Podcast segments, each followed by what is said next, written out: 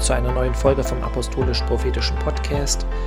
Heute ist Sonntag, der 3. September und es geht weiter mit der Reihe über die Bergpredigt bzw. ein festes Fundament, weil Jesus gesagt hat, jeder nun, der diese meine Worte hört, den vergleiche ich mit einem klugen oder weisen Mann, der sein Haus auf den Fels baut. Und natürlich sind damit auch Frauen gemeint.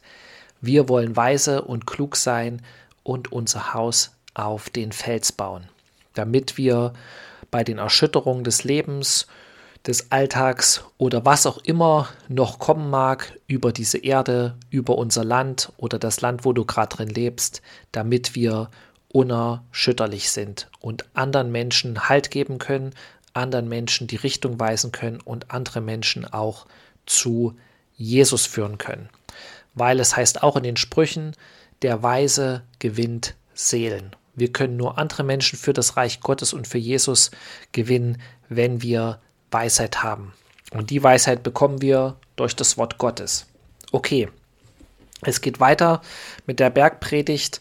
Wir sind bei dem Teil, wo es um, ich sag mal, das Glaubensleben geht und ich sag mal das, was zum Glaubensleben dazugehört. Äh, am Anfang ging es ja um äh, gute Taten, also Almosen geben. Danach hat Jesus über das Gebet geredet und zum Schluss jetzt kommt das ähm, Thema Fasten an die Reihe. Wenn ihr aber fastet, das ist Matthäus 6, Vers 16, wenn ihr aber fastet, sollt ihr nicht finster dreinsehen wie die Heuchler. Denn sie verstellen ihr Angesicht, damit es von den Leuten bemerkt wird, dass sie fasten. Wahrlich, ich sage euch, sie haben ihren Lohn schon empfangen. Du aber, wenn du fastest, so salbe dein Haupt und wasche dein Angesicht, damit es nicht von den Leuten bemerkt wird, dass du fastest, sondern von deinem Vater, der im Verborgenen ist. Und dein Vater, der ins Verborgene sieht, wird es dir öffentlich vergelten. Okay, Halleluja. Und ich sag mal so, das ist zumindest meine Beobachtung oder auch meine Erfahrung, besonders in der westlichen Welt oder ich sag mal in Gemeinden, Freikirchen der westlichen Welt, ist das Thema Fasten ähm, nicht so präsent, spielt eigentlich auch äh, kaum eine Rolle. Ja, es gibt äh, bestimmte Gemeinden, wo das sozusagen gemacht wird, wo mehrmals im Jahr gefastet wird, wo das auch dann angekündigt wird und gesagt wird, okay, wir suchen jetzt Gott oder wir suchen bestimmtes Eingreifen von Gott oder wir wollen Richtungsweisung haben, dass am Jahresanfang zum Beispiel gefastet wird. Aber in vielen Gemeinden oder auch im Leben von vielen Gläubigen spielt das Thema zumindest im Westen äh, kaum eine Rolle. Und so richtig damit äh, in Verbindung gekommen bin ich erst, als ich mit Missionaren zusammen äh, gekommen bin vor vielen Jahren und die auch erstmal über das Thema gepredigt haben. Und dann war ich auch in einer afrikanischen Gemeinde, wo das eigentlich zum Gemeindeleben mit dazugehört hat. Und deswegen ist es wichtig, dass wir uns das nochmal angucken. Und da gibt es eine gute, sage ich mal, Erklärung, warum das eigentlich wichtig ist oder was es eigentlich beinhaltet. Und das ist in der Studienbibel, der MacArthur äh, Studienbibel. Und da steht dazu, wenn ihr aber fastet. Diese Aussage setzt voraus, dass Fasten ein normaler Bestandteil des persönlichen geistlichen Lebens ist. Fasten ist verbunden mit Trauer, Gebet, Barmherzigkeit und dem Suchen nach Gottes Willen. Okay, und die Stellen wollen wir uns nochmal angucken und um eigentlich, sage ich mal, zu der Essenz zu kommen, was Jesus uns hier sagen will oder beziehungsweise warum dieses Thema überhaupt so wichtig ist auch für unser festes Fundament, unser persönliches Leben, unser Glaubenleben, Glaubensleben, aber natürlich auch für die Gemeinde. Okay, also Fasten. Es geht in erster Linie wieder nicht darum, dass du irgendwas, irgendeine religiöse Praxis machst, äh, um von anderen Leuten dafür anerkannt zu werden, sondern es geht darum, dass du von Gott etwas, sage ich mal, erwirkt haben willst. Und ich sage mal, Fasten ist wirklich äh, wie eine Waffe. Gibt es auch ein gutes Buch von Derek Prinz, Die Waffe des Fastens und Betens. Also es gibt ganz viele Bibelstellen zu diesem Thema. Und immer wenn du siehst im Alten Testament zum Beispiel, wenn Leute gefastet haben, also auf Nahrung verzichtet haben, dann wollten sie damit was erwirken. Sie wollten ein Eingreifen Gottes erwirken. Sie wollten ein übernatürliches Eingreifen von Gott erwirken. Und man könnte sagen, ihr Gebet oder die Ernsthaftigkeit ihres Gebets oder ihres Gebetsanliegens nochmal unterstreichen. Und ich habe das persönlich erlebt, immer wenn ich gefastet habe, habe ich wirklich so krasses Wirken Gottes erlebt und auch Eingreifen Gottes erlebt. Und ich sag mal, Sachen, wofür ich schon ganz lange oder manchmal jahrelang gebetet hatte, die hat dann Gott bewirkt und erwirkt in der Zeit, wo ich gefastet habe. Und äh, manchmal ist es auch so, dass du, äh, ich sag mal, Fasten ist auch schon, wenn du auf eine Mahlzeit zum Beispiel verzichtest. Da gibt es ja alle möglichen Gesundheitsapostel jetzt und alle möglichen äh, Lehren, wie man sich ernähren soll am besten. Oder äh, auch äh, dazu gehört auch zum Beispiel das Fasten oder Intervallfasten. Also du kannst auch manchmal ähm, hier soll es ja jetzt nicht um Ernährung gehen, sondern um das Reich Gottes, aber du kannst auch fasten, äh, indem du beispielsweise auf eine Mahlzeit verzichtest oder indem du auf bestimmte Sachen verzichtest, so wie Daniel. Er hat quasi nur Wasser getrunken und Gemüse gegessen und auf leckere Speise, Fleisch, äh, Wein äh, und alle möglichen anderen Sachen verzichtet.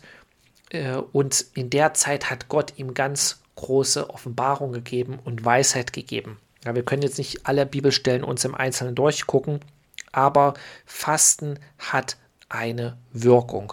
Nicht, und die Wirkung ist nicht die, könnte man sagen, dass du damit Gott den Arm rumdrehst und sozusagen ihn dazu zwingst, jetzt in Anführungsstrichen, du kannst Gott sowieso nicht zwingen, davon mal abgesehen, dann sozusagen schneller auf dein Gebet zu hören, sondern Fasten ist eigentlich, dass du dadurch, dass du auf äh, Nahrung verzichtest, äh, kannst du dich viel besser äh, sage ich mal, auf das Geistige konzentrieren, kannst du dich viel besser auch auf das Wirken des Heiligen Geistes sozusagen konzentrieren und äh, erfährst das, das ist zumindest meine Erfahrung, in einer noch reineren Form, äh, wie wenn du nicht fastest zum Beispiel.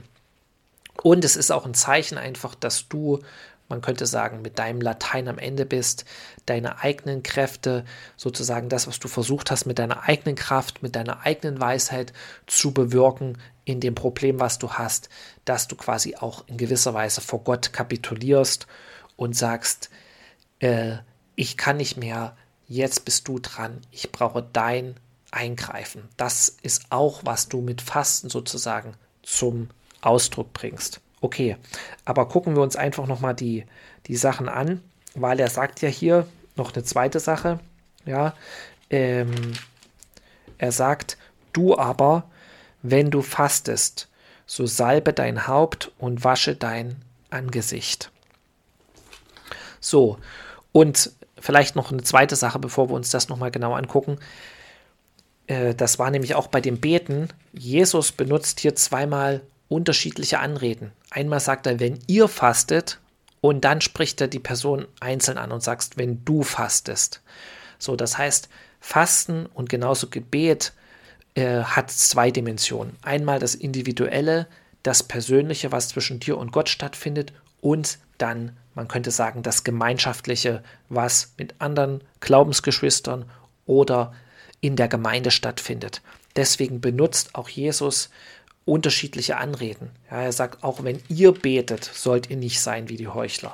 Und dann sagt er, wenn du betest, geh in dein Kämmerlein. Damit ist auch, auch nochmal gemeint, dass beides dazu gehört, dass das eine schließt das andere nicht aus. Und äh, genau, weil auch solche kleinen Wörtchen sind in der Bibel wichtig und nicht zufällig, ich sag mal, äh, dies, das steht nicht zufällig da. Sonst hätte er auch durchgängig sagen können, wenn ihr fastet, wenn ihr äh, sollt ihr euer Haupt salben und euer Angesicht waschen und so weiter. Okay, also hier sehen wir nochmal, was eigentlich Gott äh, bewirkt oder bewirken will oder was ich glaube, was Gott auch bewirken will, während du fastest. Vers 17. Du aber, wenn du fastest, so salbe dein Haupt und wasche dein Angesicht. Okay, das heißt, es sind zwei Sachen. Das Hauptsalben, also den Kopfsalben. Und wir wissen ja vom Alten Testament, dass die Propheten äh, zum Beispiel, wenn sie Leute zum König gesalbt haben, dass sie das Salböl über den Kopf gegossen haben. Und äh, äh, das ist eine Sache, dass Gott dich salben will. Ja, als Jesus äh, in der Wüste war und er hat, er wurde vom Heiligen Geist in die Wüste geführt und hat dort gefastet, er kam zurück in der Kraft des Heiligen Geistes. Oder Paulus sagt auch, dass Jesus Christus gesalbt mit Heiligen Geist und, und Kraft war und er es umhergezogen hat, Gutes getan und alle befreit, die unter der Herrschaft des Teufels waren. Das heißt, die Salbung Gottes, äh, ich sag mal, kommt auf dich und wirkt auch noch mehr durch dich, wenn du fastest. Und das habe ich selber wirklich erlebt. Das habe ich mehrfach erlebt, auch wenn in Gemeinden gefastet worden, wurde, gemeinschaftlich, dass äh, in, den, in den Wochen danach oder in der, in der Zeit danach eine viel stärkere Gegenwart Gottes in der Gemeinde war und ein Wirken Gottes. So. Und die Salbung, ich sag mal so, brauchst du auch, um die Werke des Teufels zu zerstören, weil die Salbung zerbricht sozusagen das Joch. Ein Joch wurde den Tieren auferlegt, um sie sozusagen in eine bestimmte Richtung zu lenken und das Joch steht symbolisch für Knechtschaft, könnte man sagen. Und äh, ohne Jesus sind die Menschen unter der Knechtschaft des Teufels und du brauchst die Salbung, um das Joch zu zerbrechen. Und Jesus hat durch die Salbung das Joch zerbrochen. Deswegen können wir uns noch mal eine Stelle angucken, äh, und zwar ist das auch über Fasten. Und da sagt Jesus selbst, das ist auch in Matthäus, und zwar in Kapitel 17, Vers äh, 20 bis 21. Jesus aber sprach zu ihnen, um eures Unglaubens willen, denn wahrlich ich sage euch, wenn ihr Glauben hättet wie ein Senfkorn, so würdet ihr zu diesem Berg sprechen, hebe dich äh, von hier dorthin, und er würde sich hinwegheben, und nichts würde euch unmöglich sein. Aber diese Art fährt nicht aus, außer durch Gebet und Fasten. Okay, da ging es um die Heilung, hier steht die Heilung eines mondsüchtigen Knaben. Oder an anderen Stellen wird es auch übersetzt, dass jemand, der Epilepsie hatte. Das heißt, es gibt bestimmte Dinge in dem Befreiungsdienst, den Jesus hatte, wo er selbst gesagt hat, da muss man beten und fasten. Warum? Weil wenn du fastest, ist die Salbung Gottes nochmal stärker auch auf dir, beziehungsweise ist es auch wichtig, darum zu beten. Du kannst auch Gott darum bitten, wenn du fastest und eine Fastenzeit hast, dass, dass du betest, Gott salbe mich, leg deine Salbung, die Kraft des Heiligen Geistes auf mich und äh, bitte ihn einfach auch um dein Wirken. Ja, das heißt auch an anderer Stelle in der Bibel, ihr habt nicht, weil ihr nicht bittet. Okay. Und das zweite ist, wasche dein Angesicht. Er sagt, ich lese es nochmal, ähm, du aber, wenn du fastest, so salbe dein Haupt und wasche dein Angesicht. So, und zum Waschen brauchst du natürlich Wasser. Und ich denke, hier ist auch nochmal eine tiefere symbolische Bedeutung dahinter, was ich sag mal auch äh, beim Fasten ist oder passieren sollte, ist, dass du Gottes Angesicht suchst. Und wie kannst du dein Angesicht waschen, sozusagen, in, äh, indem du das Wort Gottes in dich aufnimmst, indem du das Wort Gottes liest, indem du dich mit dem Wort Gottes beschäftigst. Weil es heißt auch im Korintherbrief, äh, nee, sorry, im Epheserbrief, Kapitel 5, äh, ihr Männer liebt eure Frauen gleich wie auch der Christus die Gemeinde geliebt hat und sich selbst für sie hingegeben hat also Jesus, hat sich für die Gemeinde hingegeben, damit er sie heilige, nachdem er sie gereinigt hat durch das Wasserbad im Wort. Okay, also hier sieht man nochmal das Wasserbad im Wort. Und wenn du dein Gesicht waschen sollst, sozusagen, äh, bedeutet das auch, dass du, oder so verstehe ich das auch geistig gesehen, dass du das Wort Gottes äh, aufnimmst, dass du dich damit beschäftigst, dass du das Wort Gottes liest, dass du bei dem Problem nicht nur betest und fastest, um es zu lösen, könnte man sagen, sondern auch das Wort Gottes suchst und in das Wort Gottes könnte man sagen eintauchst, weil es heißt ja auch das Wasserbad des Wortes. Und natürlich damals war das auch ganz praktisch zu verstehen, weil die Leute haben sich nach alttestamentlichem Verständnis, wenn sie gefastet haben, sie haben sich Sacktuch angezogen oder ihre Kleider zerrissen und sich Asche aufs Haupt gestreut, so dass quasi alle erkannt haben, dass diese Person in Trauer ist und fastet und ähm, genau, es war äußerlich sichtbar. Das ist natürlich auch gemeint. Du solltest dir auch das Gesicht waschen, wirklich mit echtem Wasser und dein Haupt salben, damit es nicht so aussieht, als würdest du fasten, weil alle wussten, äh, wie jemand aussieht, der fastet. Ja, er macht sich nicht schön zurecht, sondern zieht sich alte, zerrissene Sachen an und äh, schmeißt sich Dreck auf das Haupt. Okay. Aber ich denke, dass, wie gesagt, es auch noch eine tiefere geistige Bedeutung hat, wenn du willst, dass das Fasten sozusagen effektiv ist. Okay, kommen wir zu den anderen Bedeutungen. Und das ist in der Apostelgeschichte 13, Vers 2 bis 3. Und da geht es um Paulus. Und da heißt es, als sie nun dem Herrn dienten und fasteten, sprach der Heilige Geist, sondert mir Barnabas und Saulus aus zu dem Werk, zu dem ich sie berufen habe. Da fasteten und beteten sie, legten ihnen die Hände auf und ließen sie ziehen. Das heißt, es ist auch ein Bestandteil davon, Gott zu suchen. Und ich sag mal, wenn du wissen willst, man könnte sagen auch, äh, was mit deiner Berufung ist oder wie deine Berufung ist oder auch ganz wichtige Fragen hast an Gott, dann ist, wenn du fastest, das ist ein guter Weg, dass Gott ganz klar und deutlich zu dir reden kann und ich sag mal so, ähm, ja, du auch einfach einen Durchbruch erlebst äh, in der Sache, wo du ihn suchst. Und da gibt es noch weitere Stellen. Die andere ist in der Apostelgeschichte 14, Vers 23. Und da heißt es, nachdem sie ihnen aber in jeder Gemeinde Älteste bestimmt hatten, befahlen sie sie unter Gebet und Fasten dem Herrn an, an den sie gläubig geworden waren. Und sie durchzogen Pisidien und kamen nach Pamphylien. Und nachdem sie in Perge das Wort verkündet hatten, zogen sie hinab nach Atalia. Okay, und so weiter. Aber was wir hier einfach sehen, und dann noch eine Stelle dazu, ist im ersten äh, Korintherbrief in Kapitel 7. In, da geht es um die Ehe.